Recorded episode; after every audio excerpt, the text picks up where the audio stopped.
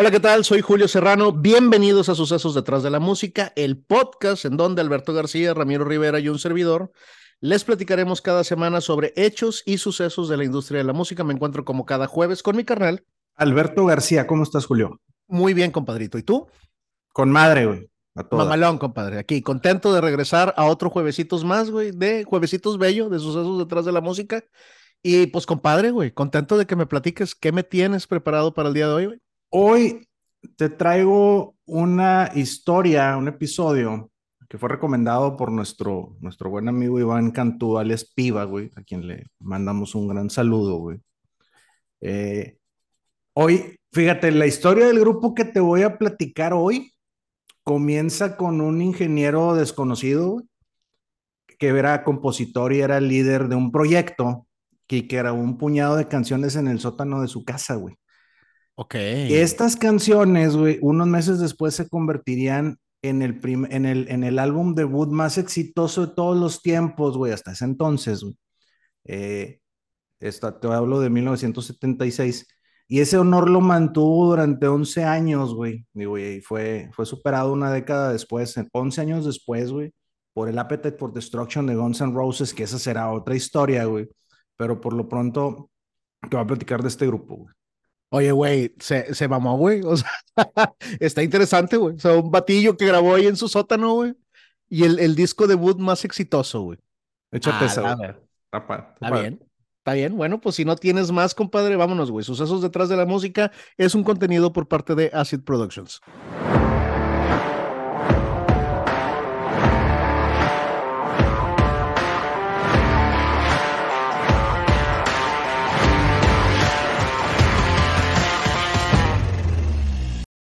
Esto es Sucesos detrás de la música. Soy Alberto García y me encuentro como cada jueves con mi carnal.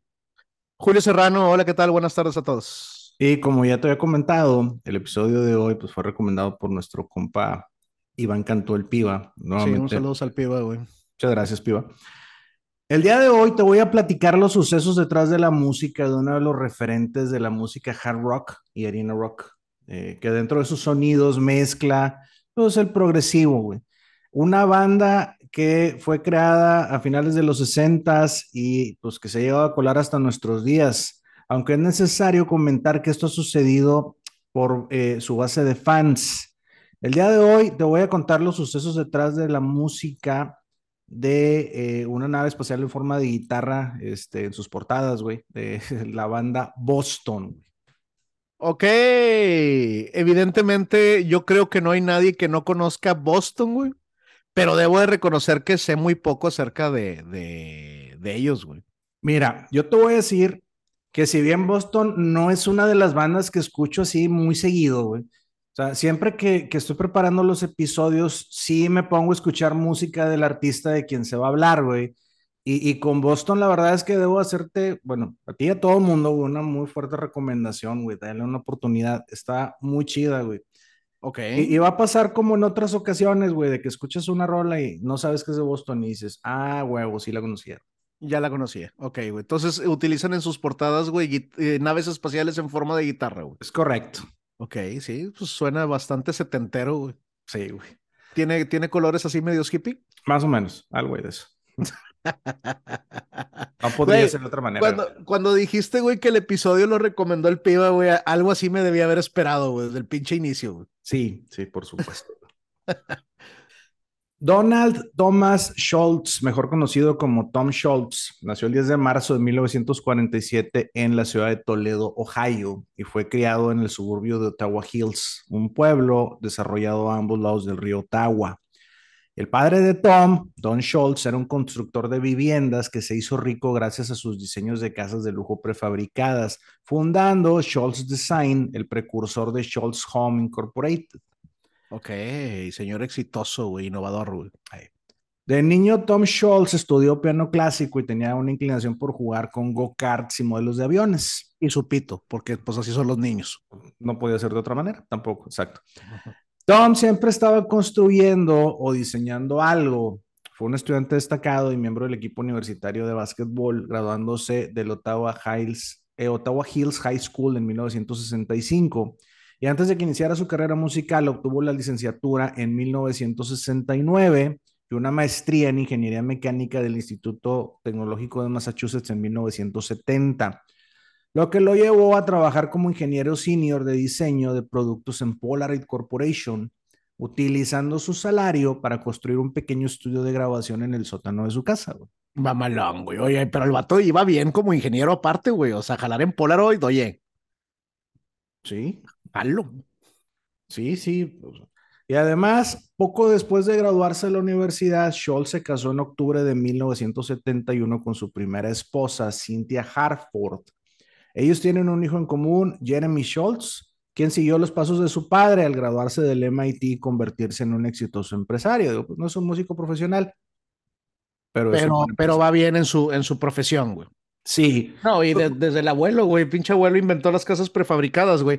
Que ah. no sé si darle las gracias o decirle chinga a tu madre, pero digo bien, güey. Sí, no, yo, yo te iba a hacer el comentario, güey, de que, pues, oye, el, hijo no es músico, ahí va, güey, no se robó un camión de la policía, cabrón, como, como uno de los hijos de aquel que te platiqué, sí, ya, ya por lo menos, güey, güey. Sí. A pesar de que Schultz estaba dando pasos firmes en sus estudios y carrera profesional, siempre tuvo una fuerte inclinación por la música y comenzó a grabar demos en el estudio de su casa mientras trabajaba para Polaroid. Estuvo seis años presentando demos sin éxito en diferentes disqueras. Pero seis, seis años. sí. Seis años repartiendo demos, ok. Y tanto le estuvo chingue chingue este, pues su insistencia terminó por dar frutos cuando logró llamar la atención de Epic Records en 1975, quien firmó un contrato de grabación con Schultz y el vocalista Brad Delp. Bradley Edward Delp nació el 12 de junio de 1951 en Peabody, Massachusetts, eh, y que fue criado en Danvers, también de Massachusetts. Que, que ahí hay historias muy interesantes en Epic, güey. En Epic Records, güey. Pues es como, es otro Motown. Ahí, luego, ahí luego te paso el chisme. Órale. Delph y Schultz se conocieron en 1969 gracias a que el guitarrista Barry Woodrow los presentó cuando Schultz estaba buscando un vocalista para terminar sus demos. Ellos dos y Schultz formaron una banda llamada Mother Milk que estuvo activa en 1973 y 1974, pero que se convirtió en Boston una vez que fueron firmados por Epic. ¿Algo así como que Madre Leche? Sí. Ok. Sí, suena feo. No, no, hombre, tan ojete, güey. Digo, hasta en inglés no suena chido, güey. No, güey. no. Pero bueno, güey. sí, se terminarían llamando Boston. Jalo, sí. Schultz consideraba que sus demos eran lo suficientemente buenos como para que se convirtieran en el álbum debut de Boston, pero Epic opinaba lo contrario, así que les encargó volver a grabarlos y fue el mismo Schultz quien en esas grabaciones desarrolla el sonido de las guitarras, el bajo y los teclados, aunque algunos músicos participaron esporádicamente con algunas intervenciones, sobre todo el baterista Jim Masdia. Ok. A pesar de que Epic quería que las grabaciones se llevaran a cabo en un estudio, la mayoría del disco está grabado en el sótano de la casa de Schultz. En el pequeño estudio que había diseñado. Sí, y aunque prácticamente lo grabaron completo Schultz y Delph en el transcurso de ese tiempo, te decía, aprovecharon para invitar a tres músicos locales a formar parte del grupo y así completar su banda. Mamalomba, Fran Sheehan en el bajo, Barry Woodrow en la guitarra y Sip Hashan en la batería. Y aunque la mayoría de las canciones eran pistas antiguas, les tomó todo 1975 y parte de 1976 terminar. En el álbum, Delphi interpreta todas las canciones y arreglos vocales grabados en capas. Ya, Sí, que para, para el que no recuerde, güey, ahí el inventor de ese tipo de grabaciones es este cabrón de. Ay, güey. Se me fue el pinche nombre, güey. Gibson, de este, Les Paul. Les Paul, así es. El álbum debut de nombre Boston fue lanzado en el año de 1976 y se convirtió hasta ese momento en el álbum más vendido de cualquier artista, el álbum debut, vendiendo nada más y nada menos que 17 millones de copias. A la chingada, güey. 11 años, güey, mantuvo el récord, güey, con 17 millones de copias, güey. Hasta que llegó Axel Rose y compañía, güey. Oye, güey, digo, yo he escuchado que Boston está muy cabrón, ¿verdad, güey? Pero realmente no conozco mucho de, de, Boston. Fíjate, el sencillo de este, de este álbum fue More Than a Feeling. More Than a Feeling, Seguramente lo has escuchado. Y eh, te digo porque te digo que seguramente lo has escuchado porque con el tiempo se convirtió en un clásico del rock. Digo, y esto pues hizo que la banda también se convirtiera en uno de los actos en vivo más populares para ver. Sí, claro, güey. Digo, es como el día de hoy escuchar, a, o sea, vaya a escuchar llamar a Chicago o así, ¿verdad, güey? Ese grupito de, de bandas, güey. Sí, así es. Sin embargo, a su estilo, Scholl siempre fue un perfeccionista y esto hizo que su siguiente álbum se retrasara otra vez dos años. Güey. Ya. Cuando se estrenó el álbum Don't Look Back, Scholz no estaba contento con el resultado y afirmó que el álbum se lanzó bajo presión de la compañía discográfica. Pues sí, güey. Ya, ya, ya, lanza algo, lanza algo. Yo los entiendo, ellos velan por las ventas, güey. Sí, exacto. Mantén, mantén la inercia del éxito del primero, güey.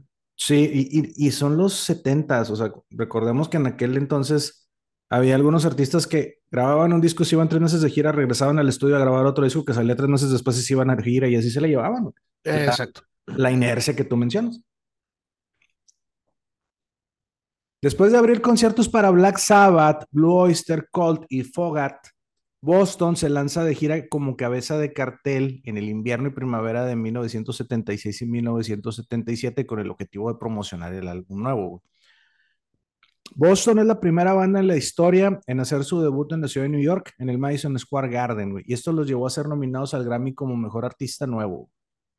Su pinche madre, güey. Así nada más, o sea, cabrones los de pinche Boston, güey. Sí.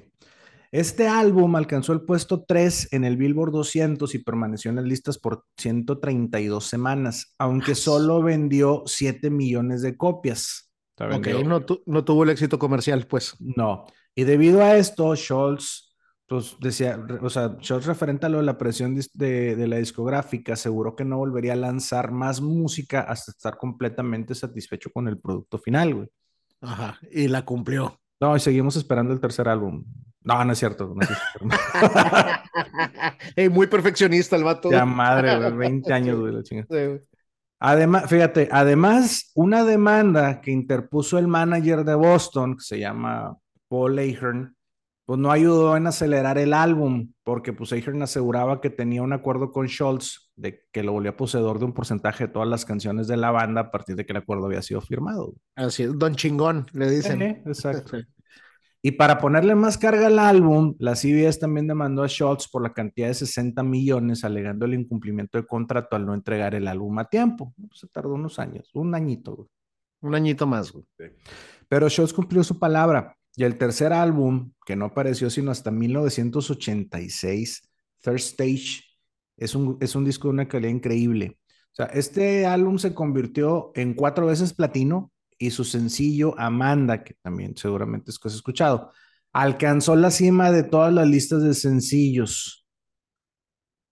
O sea, disco totototote, güey. En calidad, güey, güey, cuatro veces platino, güey. y Amanda es una balada bien chingona, güey. Güey, te digo, bueno, no soy, no tengo muy buena memoria, güey, no soy muy bueno con los nombres, la voy a buscar, güey. También la de, la de solo un sentimiento, güey. Este. más, más, que un sentimiento. Más que un sentimiento. Este, ¿cómo se llama? Y seguramente las habré escuchado, como dices tú. Sí. Fíjate, Schultz y Delph fueron los únicos miembros originales del grupo que aparecieron en este tercer álbum. De los cinco, nomás ellos dos. Durante este tiempo del segundo y el tercer álbum, Delph también participó como vocalista en el álbum solista y de nombre homónimo de Barry Goodrow, que se lanzó en 1980. Ese año, Delph se casó con Mickey Boone, una chica que había sido asistente de vuelo en una gira de Boston, y estuvieron casados hasta 1996 y tuvieron dos hijos. Además, la hermana de ella, o sea, Connie, Connie Boone, se casó con Goodrow. Mira, güey. Ok, agarraron hermanos. Sí. fíjate, las giras del segundo álbum de Boston eran interesantes. Llegaron a compartir escenario con, échate nomás, ACDC, Black Sabbath, Van Halen, Sammy Hagar, eh, los Dobby Brothers. Pues, Imagínate esa cartelera, compadre, y Boston. Sí. Estaban, güey, en la mera pinche meca, güey. Pues sí, pues con ese éxito, güey. Entonces sí. Y el, tema aquí, güey, es que, pues por el tema este de la demanda que ya te había mencionado, güey, pues la relación de Schultz con el manager, con este Paul Ahern, pues, se deterioró, se deterioró por completo, güey. Y pues como, como te decía, simplemente pues el tercer álbum salió hasta 1986, güey, se salió, se tardó un Sí, con un, con un retraso, güey, con el tema de la demanda, güey. Sí, güey, yo creo, güey, que necesitas ser muy maduro para seguir siendo amigo de alguien que te demanda, ¿no, güey? Sí, Sí, o sea, como que es un tema, güey, que el chile yo no perdono, güey. O sea, no, así nada, no me hables, güey. güey, sí, yo ya no era amigo de los cabrones que le decían a mi mamá, güey, que había hecho una maldad, güey, claro, es una demanda, güey.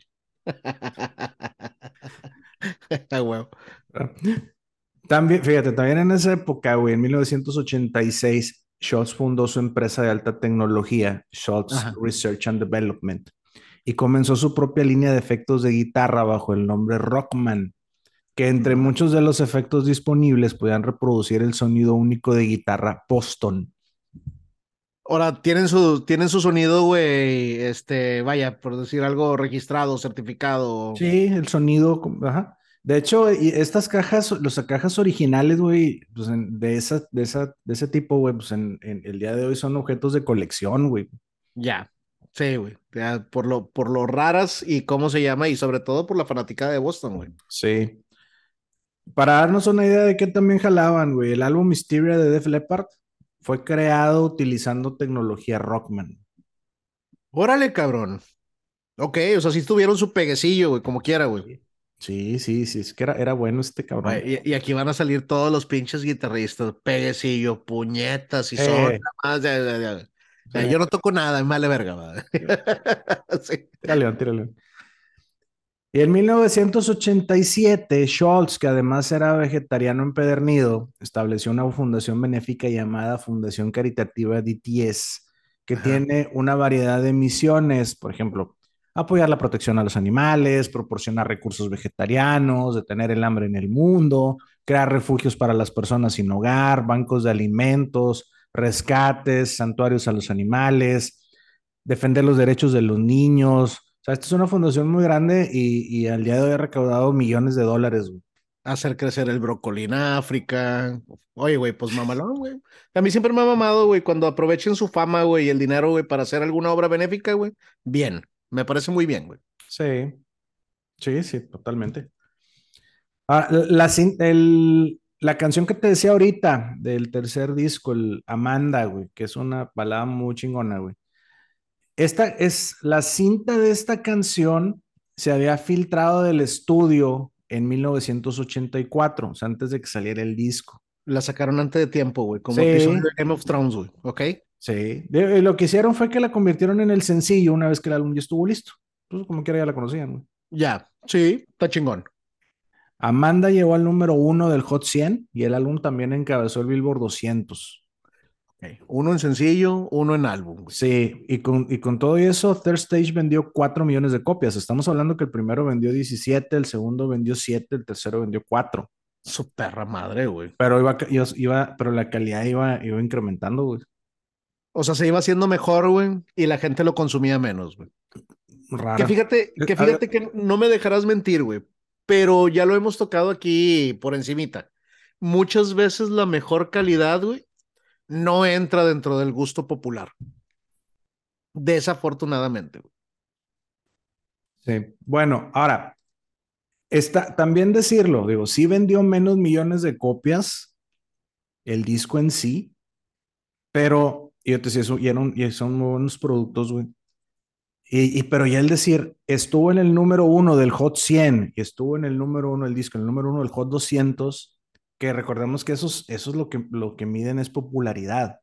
Tienes toda la razón, entonces se pudo haber debido a algo, o sea, la época, güey.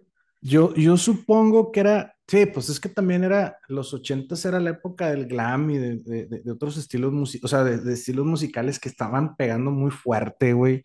Sí, no, pero tienes la razón, tienes la razón, güey. O sea, est- estamos hablando de los discos más comprados, güey. Lo que quiere decir que en general, una de dos, o había más oferta de otros grupos, de tal manera que ahora estaba más repartido el pedo, güey, porque este seguía siendo con esa cantidad el, el, el que más vendió en ese momento, güey. Así es. Qué loco, güey. Fíjate si es cierto, güey. No lo, no lo había razonado así, güey. Está, está- está interesante el- el- la paradoja, güey. Sí, güey. Ah, es eso, digo, pues seguramente había mucha más, mucha más oferta. mucho más acceso a otros grupos, güey. Sí, pues digo, no, no todo el mundo se iba a comprar el, el, un disco de 20 grupos diferentes, te comprabas uno o dos, güey, lo que sea, ¿no? Sí, porque hay que recordar también que era la época en la que se empezaron a hacer caros, güey. Además, así es. Entre 1987 y 1988, Boston estuvo de gira promocionando este tercer álbum, Third Stage. Y como dato curioso, en los, en los uh, conciertos, güey, el álbum lo tocaban completo. Pero, o sea, lo tocaban todo y en la misma secuencia de cómo venían en el disco de las canciones, güey. O sea, tú ibas a escuchar el disco en vivo, güey. ¿Haz de cuenta? Sabes que yo en mi juventud en algún momento me pregunté, güey, que por qué las bandas no hacían eso, güey. O sea, fue así como que, güey, ¿por qué no vas a un concierto, güey? Que los vatos te toquen el disco, güey, completo, güey. Estaría mamalón, güey, oírlo en vivo, güey. Pero seguramente ya tienes tú mismo la respuesta. Sí, claro, güey. Es... No, no, todo, no, no todo es este. No, es que no todas las canciones de los, o sea, como hemos platicado aquí, no, no todas las canciones de un disco eran, eran así de que, ah, wow, bien chingona, ¿no? Había de que había, traían cuatro rolas buenas y luego el resto, pues ahí le metiendo y de relleno. De relleno y la chingada así, güey. Claro. Y a, y a, veces también, güey, es importante jugar, bueno, no, no a veces, siempre es importante jugar también con los sentimientos de la audiencia, güey. Sí. Tienes, tienes que llevarlos a un pico, güey, y luego los vas calmando, etcétera. Entonces, a veces los discos no vienen acomodados de esa manera. Así es, así es. Ya para 1990, Schultz estaba de vuelta en el estudio trabajando para su cuarto álbum, pero en ese lapso, Delph tiene una plática con Schultz avisándole que quería concentrarse en otros proyectos, por lo que no estaría disponible por algún tiempo. Esto convertía a Schultz en el único miembro de la banda, digámoslo así, original, güey. Sí, creador. Sí. Pero antes de irse, Delph coescribió junto a Schultz y David Sykes Walk On, que se convertiría en el sencillo del cuarto álbum. Yo también, Delph le había dicho, güey, tengo, tengo familia que mantener, güey, sacamos discos cada tres años, güey, no inventes. Sí, cabrón, digo, vaya, güey, que ya lo, ya hemos hecho así calculitos, digo, muy por encimita, de cuatro millones de copias, compadre, digo, como quiera, güey, te deben de tocar tus buenos milloncitos, ¿no? Sí. Lo que, lo que sí estoy de acuerdo es que si estás gozando de la fama, güey, y estás sacando un disco cada tres años, compadre, aprovecha tu fama, güey. Exacto. Así es. Dime, por favor, que la cagó en irse, güey. Eh, Ah, regresó, güey. sí, tanto la cagó que volvió. sí, güey, sí volvió el vato, güey. Pero bueno, lo que se va. O sea, en el 91, Delphi Woodrow formaron una banda llamada RTC, que después de que el siguiente álbum de Boston llamado Walk On, que se lanzó en 1994 con Fran Cosmo como su nuevo vocalista, Delph y la banda se siguieron reuniendo para, una, para giras importantes y Delph continuó grabando voces en varios álbumes y proyectos, incluyendo nuevas pistas para la compilación Greatest Hits de, Hits de Boston que se lanzó en 1997. O sea, sí se fue, pero no se fue, güey. Ahí estaba todavía. Sí, ahí, estaba, güey. Pero sí tuvieron un nuevo vocalista, eh, Frank Cosmo. Es que, güey, digo, los tienes que acompañar a, las, a, las, a los conciertos, güey. La gente quiere escuchar al vocalista original, ¿verdad, güey? Sí. ¿Cuánto, ¿Cuánto tiempo estuvo, entre comillas, inactivo Queen, güey? Por ejemplo, güey, cuando perdieron a, a Freddy, ¿verdad, güey? También, ok. Puse un ejemplo donde me la mamé, ¿verdad? Digo, Freddy era irreemplazable. Sí. Es irreemplazable. Sí, pero por ejemplo, si hemos tocado, a lo mejor no tan, bueno, sí tuvimos un episodio que hablamos de Black Sabbath y que tuvimos esa discusión, o sea, cuando, cuando hablamos de Ronnie James Dio, que decías, es que, ¿qué, ¿qué te gusta más? Black Sabbath con Dio o Black Sabbath con Ozzy. Y luego también en algún momento platicamos de Van Halen, que era, es que Van Halen empezó con David Lee Roth, pero luego entró Sammy Hagar y ahí era, ¿qué te gusta más? ¿El Van Halen de David Lee Roth o el Van Halen de Sammy Hagar? Y, y ahí es uno de mis grupos favoritos, güey. A mí me gusta más y, con, Sammy se divide, Hagar, se, divide, se divide la audiencia, ¿verdad? Sí, exacto, y se divide, exactamente. Pero, en fin. Es, en 1994, Delph se reunió con la banda para integrarse a la gira del álbum que se realizó en el verano de 1995. Ya con él y en la banda, ambos interactuaban combinando voces en el escenario. Con madre. Normalmente no pasa. ¿Lo quieren? No, no, no, no. sí, generalmente hay pleito, güey. Sí, pues es que es como decir, ¿para qué quieres dos gallos en el gallinero? Pero fíjate que en esta historia, güey, pasa algo bien curioso, compadre. Sí se siente como que el grupo es de Schultz. O sea, por más que los demás hayan participado, güey, o sea, sí es el juguete de Scholz, güey, así se siente, güey. Mira, de hecho, al final tú me dices, al final platicamos de esto, eh, ya para darle un cierre, pero sí, o sea, eh, muchos críticos, periodistas e historiadores de rock, y especialmente en Estados Unidos, obviamente, y Canadá, güey, no lo ven tanto como un, un grupo, sino como una banda de acompañamiento del fundador. Ya. Ahorita que terminemos la historia, al final tú me dices qué, qué opinas. Ya, juzgamos en conjunto. Sí. Me parece. Ah, bueno, y, y, después, como ya habíamos comentado, también eh, Delph participó en la realización del álbum recopilatorio que lanzaron en 1997. Luego, en 1998, Scholz regresa al estudio para trabajar en su quinto álbum que resultaría en Corporate America. Y el mismo Scholz subió el sencillo del álbum del mismo nombre, así Corporate America, a mp3.com bajo el seudónimo Downers Revenge a principios del 2002 con la finalidad de probar el atractivo del álbum para un grupo demográfico más joven. qué pelado tan inteligente, güey. O sea, se lo liberó a la raza, güey, para ver qué impacto iba a tener, güey. Sí. Ah, cabrón, qué atrevido, güey.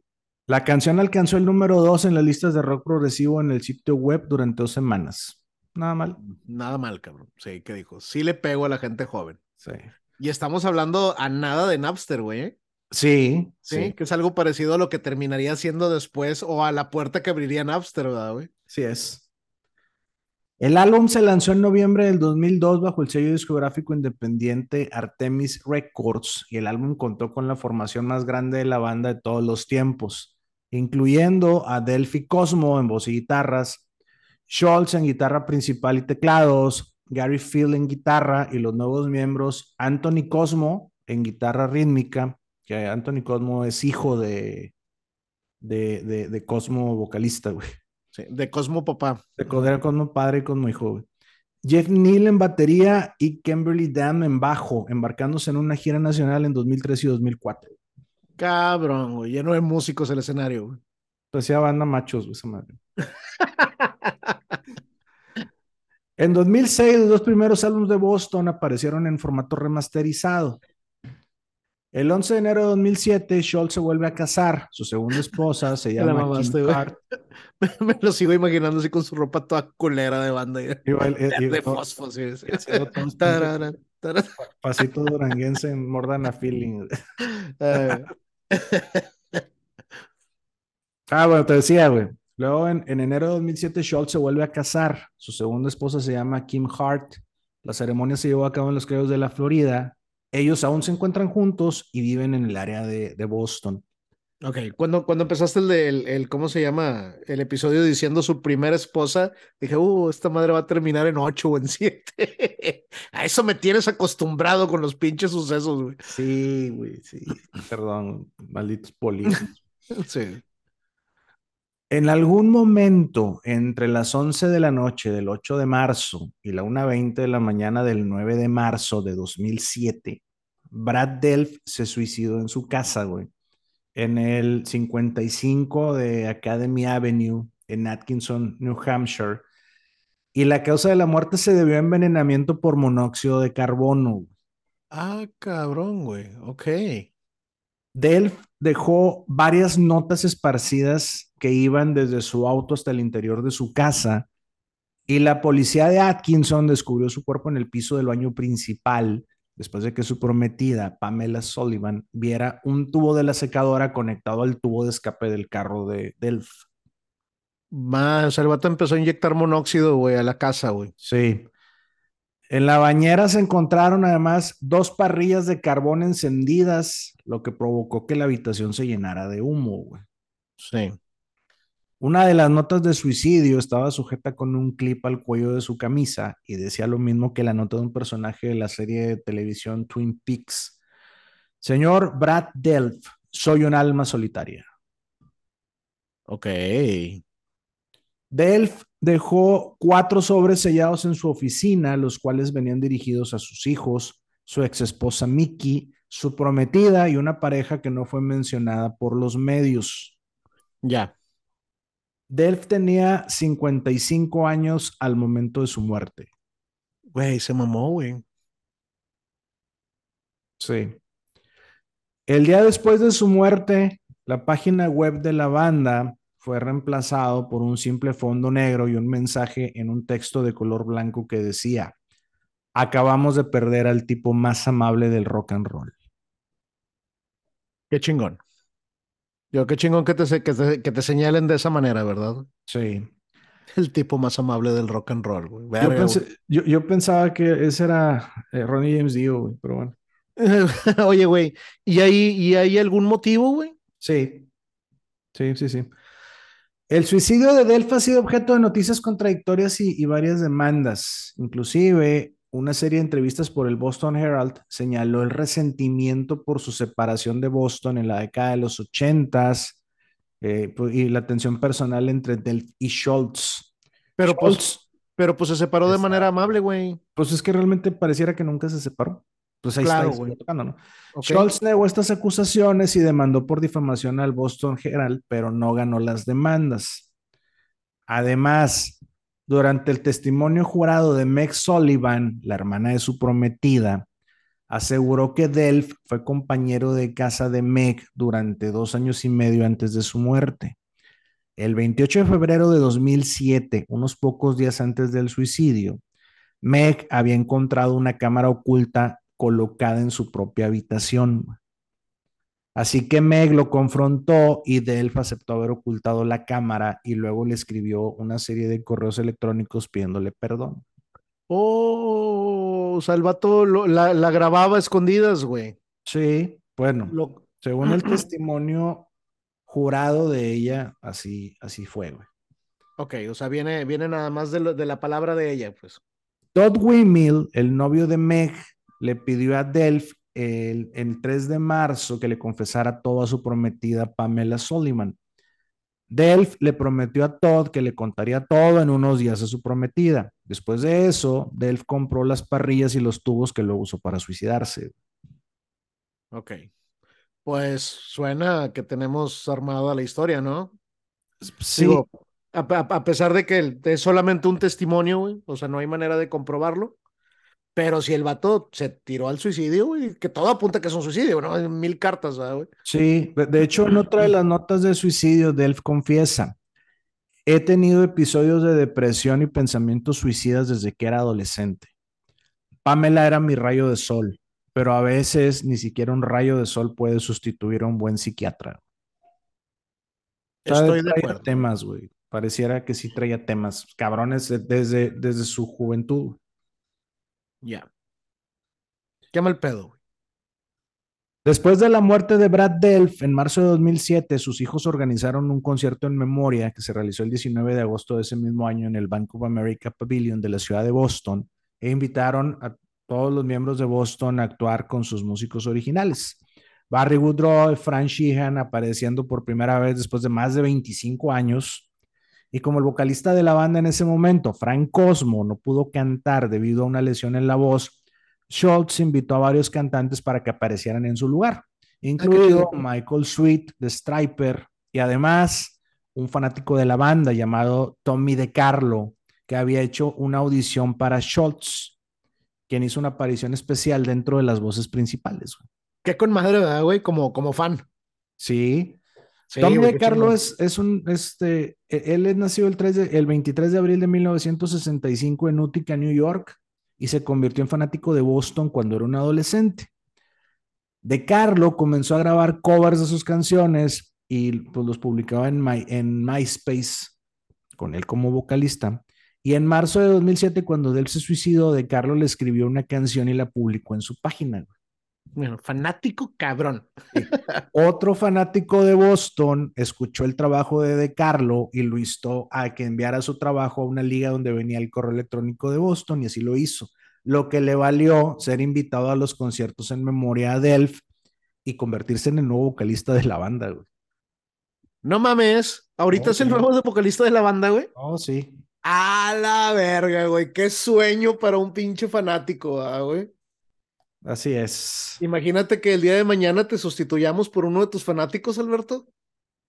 Pues no tengo, güey. ya. A ver dónde hayas. ya, ya te la pelaste. Ya te exacto. O sea, lo difícil va a ser que es uno, güey.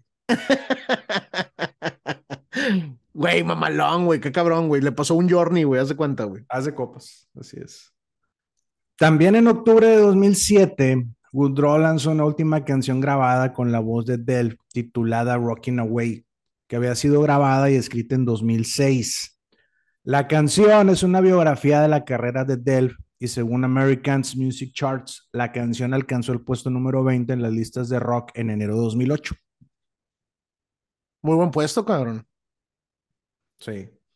Sí, le hicieron como que su corrido, pero en rock. Haz de cuenta, exacto. Delph, además, recordado por su altísima voz, también era multiinstrumentista. Tocaba la guitarra, la armónica y los teclados. Y además escribió, eh, coescribió y compuso canciones para Boston, RTS, eh, Orion, the Orion the Hunter, eh, Lisa Goyer y otros artistas. O sea, era un chingonazo, güey. Pinche Delph también, güey.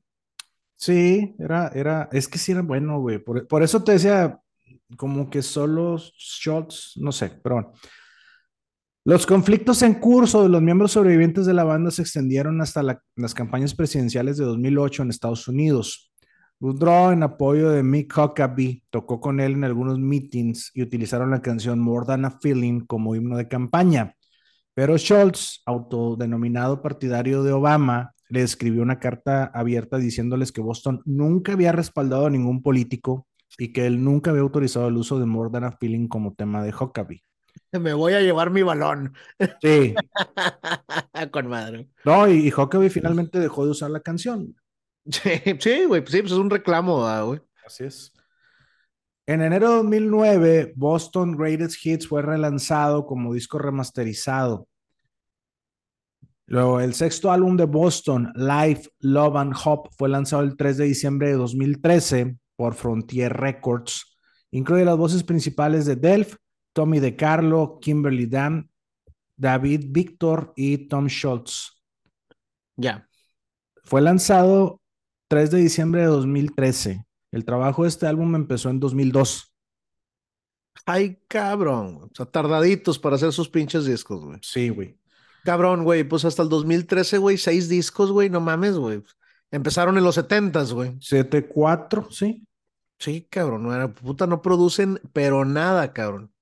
Pero me llama mucho la atención, güey. O sea, sí les voy a dar una oportunidad. Suena, suena que debe estar muy bien hecho, ¿verdad, güey? Sí. Así es.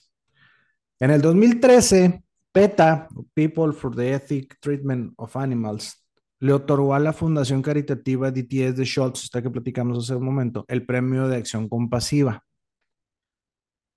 El 11 de diciembre de 2013, Boston vuelve a lanzar una canción navideña llamada God Rest G Metal Gentleman eh, 2013, que es una edición para iTunes ligeramente diferente a God Rest G Merry Gentleman de 2002.